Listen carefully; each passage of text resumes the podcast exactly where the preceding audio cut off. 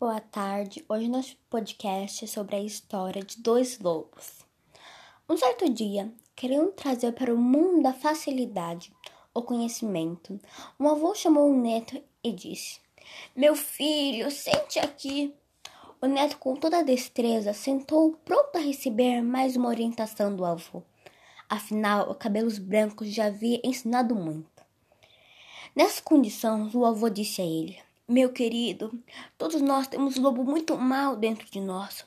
Um lobo da arrogância, um lobo da inveja, um lobo da preguiça, um lobo dos ciúmes, um lobo da falsidade, da hipocrisia.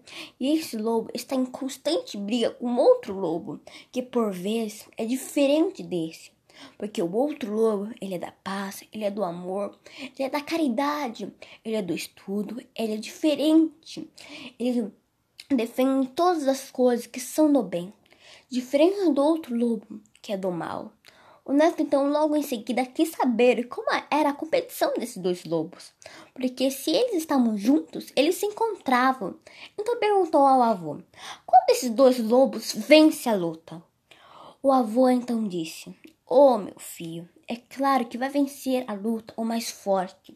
E o mais forte é aquele que você alimenta diariamente. Reflexão: aquele que você alimenta as coisas que são boas, como a paz, o ensino, o estudo, aquele que se deixa se levar pelas coisas que vão, que são do bem, alimenta dentro de si coisas que trarão a você um futuro. O livre-arbítrio, que dará a capacidade de você entender que aquele que você mais alimenta será o mais forte e automaticamente te dará uma direção para a sua vida. Por isso, alimente o bem para conseguir o bem.